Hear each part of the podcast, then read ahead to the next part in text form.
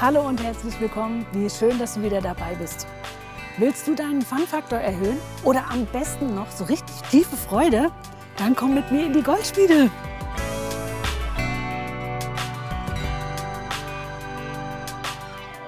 Weißt du, was der Unterschied zwischen Fun und Freude ist? Also Fun, so Spaß, ne?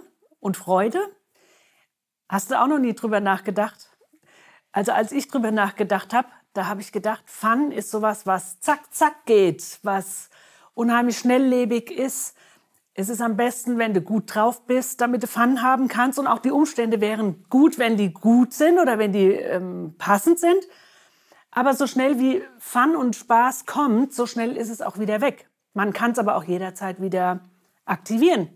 Also ich finde zum Beispiel sehr witzig und ich habe sehr viel Fun und sehr viel Spaß dran, wenn ich dran denke, wie der Tom, ich rede jetzt mal schnell aus dem, aus dem Nähkästchen, als der Tom früher die Schisswindeln von unseren Babys äh, wechseln musste oder sollte.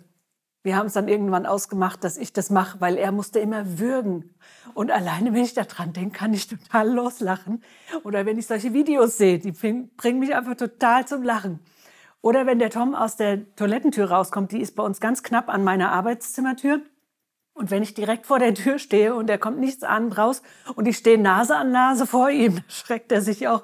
Also sowas macht mir einfach sehr Spaß. Das ist für mich Fun. Das ist für mich Spaß. Aber Freude ist was, was von innen kommt. Das geht tiefer. Freude ist was, was dir keiner nehmen kann. Freude ist etwas, was von den Umständen total unabhängig ist.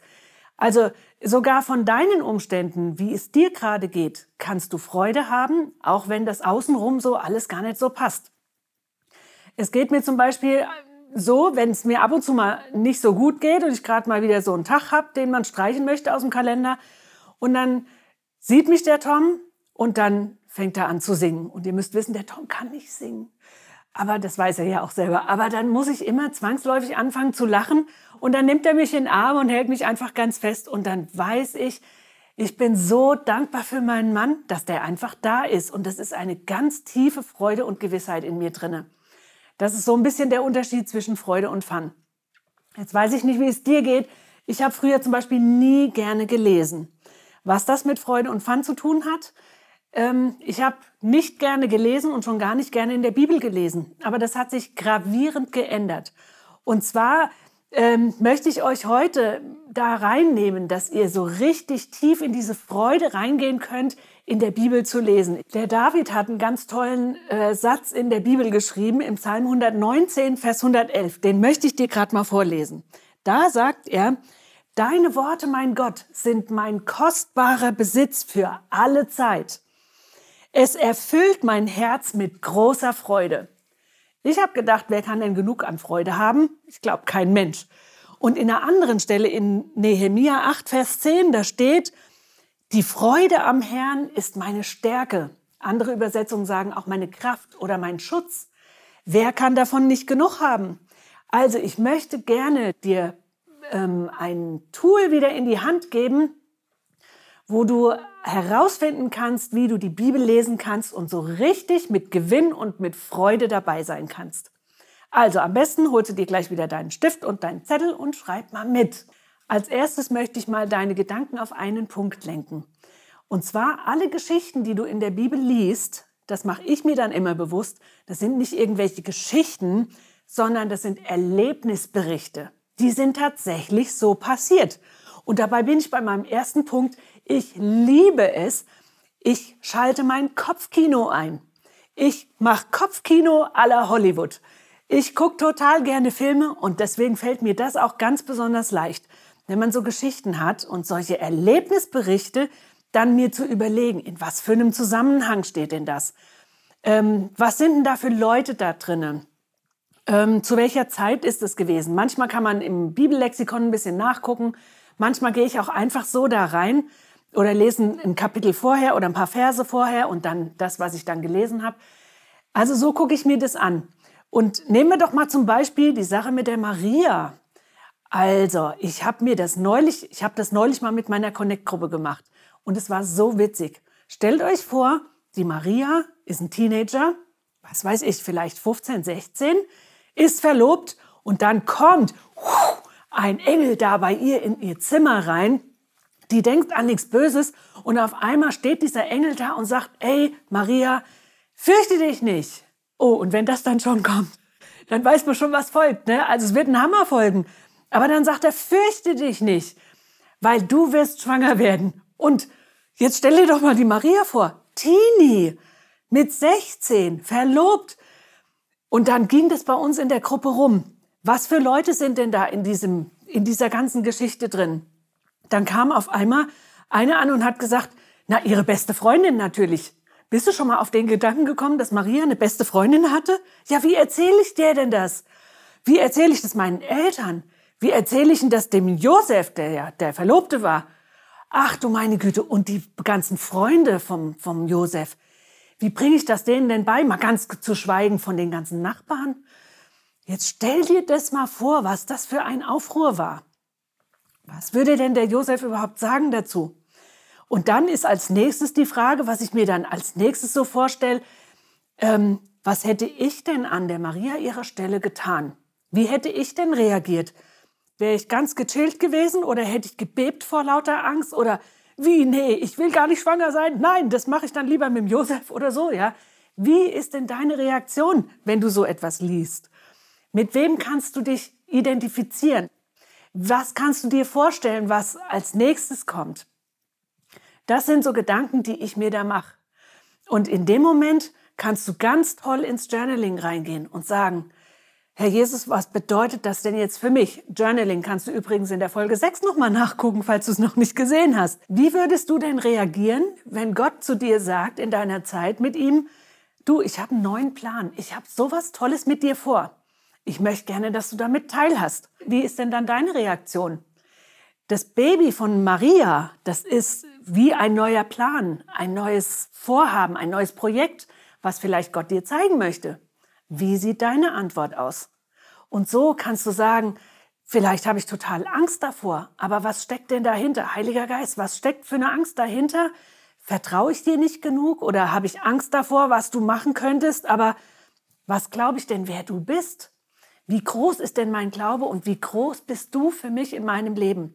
Und so kannst du in das Journaling reingehen und kannst ganz, ganz tief tauchen. Ist was ganz, ganz Cooles. Jetzt möchte ich dir eine zweite Möglichkeit vorstellen, wie ich gerne Bibel lese. Und zwar ist das, dass ich nach Wortbedeutungen gucke. Wenn du zum Beispiel im Psalm 119, Vers 105 diesen Vers liest, den hast du schon hundertmal gehört, dein Wort ist eine Leuchte für meinen Fuß und ein Licht auf meinem Weg. Dann umkreise ich mir in meinen Gedanken das Wort Leuchte und Licht und Fuß zum Beispiel. Und dann überlege ich mir, was ist denn der Unterschied zwischen Leuchte und Licht? Eine Leuchte geht vielleicht nur zwei, drei Schritte weiter, aber ein Licht, das ist richtig hell, das wird sichtbar. Was macht denn ein Licht? Du kannst zum Beispiel auf Wikipedia gehen und kannst, das mache ich ganz gerne immer mal, und ähm, dann gucke ich mal, was unter dem Wort Licht steht. Dann kommst du vom Hölzchen aufs Stöckchen. Da kommst du zum Beispiel drauf, dass du bei Licht keine Angst hast, ähm, weil du weißt, wo du hingehst. Ein Licht bewahrt dich vorm Stolpern oder vorm Hinfallen das Licht verhindert auch Verletzungen. Dann kannst du dich fragen, was bedeutet das denn wieder für meinen Alltag? Wenn ich Licht habe, dann weiß ich, wo ich hingehe. Dann stolper ich nicht irgendwo in der Gegend rum. Und was ist das Licht? Da steht, dein Wort ist das Licht auf meinem Weg. Also wenn ich das Wort Gottes lese, dann weiß ich, wo es lang geht. Dann kann ich mir viele Umwege sparen. Dann kann ich mir viel stolpern und viele Verletzungen sparen. Wie cool ist das denn? Also von daher kannst du vom Hölzchen aufs Stöckchen kommen und es macht richtig Spaß, richtig tief zu graben. Und auch da kannst du wieder ins Journaling gehen und kannst sagen, was willst du mir heute damit sagen? Mit diesen Bedeutungen. Gott, was sagst du heute zu mir? Und eine weitere Art und Weise, wie ich sehr gerne Bibel lese, das ist, dass ich die Worte, die ich lese, auf mich beziehe. Ich habe dir einen Vers mitgebracht, den möchte ich dir gerade vorlesen, und zwar aus den Sprüchen 13, Vers 13. Da heißt es ganz original, wer guten Rat ablehnt, dem geht es schlecht. Wer ihn aber befolgt, der wird belohnt. Jetzt beziehe ich diesen Vers mal auf mich. Das heißt, wenn ich den guten Rat ablehne, dann geht's mir schlecht. Wenn ich ihn aber annehme, dann werde ich belohnt. Ei, ich möchte immer belohnt werden, ne? Belohnung ist was Tolles. Und genauso kannst du diese Dinge auf dich beziehen und kannst dann auch solche Fragen stellen wie, wer kann mir denn einen guten Rat geben? Außer Gott. Gibt es Menschen, die einen guten Rat für mich haben? Nehme ich diesen Rat an oder mache ich doch, was ich machen will? Die Fragen sind ganz unterschiedlich, die du da reingehen kannst. Auch was ist ein Rat? Hilft er mir, gut zu werden? Wird er mir eine Richtung anzeigen, in die ich gehen kann und wo ich belohnt werde? Da kannst du ins Journaling reingehen. Wieder, frag einfach Gott, stell ihm Fragen und sag, wen kann ich denn? Ich habe in meinem Kopf jetzt gerade niemanden, aber ich möchte gerne jemanden haben, der mir guten Rat geben kann. Wen hast du denn für mich vor, vorbereitet? Zu Gott, Gott hat mal zu mir gesagt, ich bin dein bester Ratgeber und nimm doch mich als Coach. Und dann habe ich gedacht, Mann, ja, Gott ist der beste Coach, den es gibt. Aber es ist trotzdem manchmal hilfreich, mit jemandem zu reden und einen Austausch zu haben. Und auch zu wissen, ich bin auf dem richtigen Pfad und verlaufe mich nicht irgendwo in meinem eigenen Kram. Eine andere Bibelstelle habe ich mit euch noch zum Teilen. Und zwar aus, aus Josua 1, Vers 9. Da spricht Gott zum Josua und sagt, sei stark und mutig, hab keine Angst und zweifle nicht, denn ich, der Herr, dein Gott, bin mit dir, wohin du auch gehst. Das ist wieder so was Powervolles. Und wenn du dir vorstellst, setz deinen Namen mal ein und stell dir vor, dass Gott das ganz persönlich zu dir sagt, dann sagt er zu mir jetzt zum Beispiel, Kaline, hab keine Angst, ich bin mit dir, wohin du auch gehst. Und dann kann ich mir wieder überlegen und kann Fragen stellen, kann ins Journaling reingehen und sagen, Gott, wo willst du denn mit mir hin? Oder gibt's Wegbegleiter? Oder was ist das Ziel? Und dann fang einfach wieder an aufzuschreiben, was Gott zu dir sagt. Kombiniert mit dem Journaling ist das ein riesengroßer Segen. Ich kann dich nur ermutigen, Gott immer wieder Fragen zu stellen. Gibt's irgendwas, wo ich Angst habe? Gibt's irgendwas, wo ich dir nicht vertraue? Gibt's die Möglichkeit wieder, dass ich mit dir ein Tauschgeschäft machen kann? Was gibst du mir stattdessen?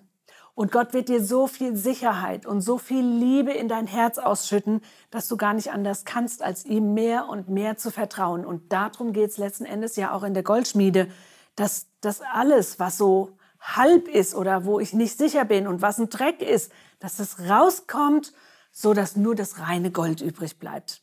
Und das ist es, was ich dir sehr wünsche an diesem Punkt. Und so kannst du die Bibel lesen, mit so viel Gewinn, weil es für dich persönlich ist, wo Gott persönlich zu dir redet. Und das schafft auch eine Ressource in dir, die du abrufen kannst, selbst wenn es dir mal nicht so gut geht. Und wenn du durch ein tiefes Tal gehst, dann weißt du ganz genau, mein Gott geht neben mir her und er beschützt mich und er bringt mich wieder dadurch durch diesen Tunnel. Das ist das, wie ich gerne Bibel lese. Und letzten Endes bringen diese Worte Gottes so viel Freude in dein Leben rein. Ich möchte noch eine Stelle mit dir teilen, die ist in Kolosser 3, Vers 16. Da steht, lasst das Wort Gottes reichlich in euch wohnen. Lasst das Wort Gottes reichlich in dir wohnen. Weil wenn dieses Wort in dir wohnt, das heißt, es ist nicht nur mal zu Besuch da und es ist da und wieder nicht da, sondern es wohnt da, es hat Wurzeln gezogen, es gehört dahin dann kannst du es jederzeit abrufen. Und das ist ein riesengroßer Segen. Und so habe ich jetzt noch ein paar Action Steps für dich. Der erste ist, übe doch einfach mal diese drei Tools, die ich dir eben genannt habe. Und dann guck mal, welches ist dir am leichtesten und welches ist dir am schwersten gefallen. Und das zweite ist, das, was dir schwer gefallen ist, das übe besonders, weil Übung macht den Meister und das, was du schon kannst, das brauchst du nicht üben. Also da drinnen entwickel richtig viel Freude beim Bibellesen und wachse da drin. Und dafür möchte ich jetzt nochmal beten zum Schluss. Vater im Himmel, ich danke dir von Herzen, dass wir die Bibel haben. Dein Wort, was lebendig ist und was uns liest und was uns zu uns spricht. Und ich bete jetzt ganz besonders und nehme Autorität über alle negative Erfahrungen über das Bibellesen. Und ich bringe das zu dir ans Kreuz. Und ich bete jetzt in Jesu mächtigen Namen, dass du neu erfrischt wirst, dass du neugierig wirst auf das, wie du die Bibel lesen kannst, dass du gierig bist nach dem Neuen und nach dem, was Gott für dich vorbereitet hat und was er zu dir persönlich sagt. Dafür segne ich dich jetzt in Jesu mächtigen Namen. Amen.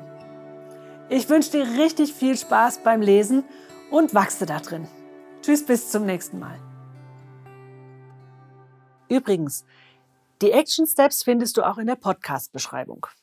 Ich freue mich total, wenn dich der Podcast gesegnet hat. Vielen Dank fürs Dabeisein. Wenn du uns unterstützen möchtest, dann teil doch den Podcast mit so vielen Menschen, wie du nur kannst. Die Goldschmiede ist ein Dienst des Online-Campus der Move Church. Du kannst diesen Dienst auch gerne finanziell unterstützen und voranbringen, indem du zweckgebunden spendest. Die Kontonummer für den Online-Campus findest du auf www.movechurch.de. Bei dem Verwendungszweck schreib einfach Goldschmiede, dann kommt es schon bei uns an. Alle Infos dazu findest du auch nochmal in der Beschreibung. Aber wir als Goldschmiede-Team danken dir jetzt schon sehr dafür. Also ich hoffe, wir sehen uns. Sei gesegnet und bis dann.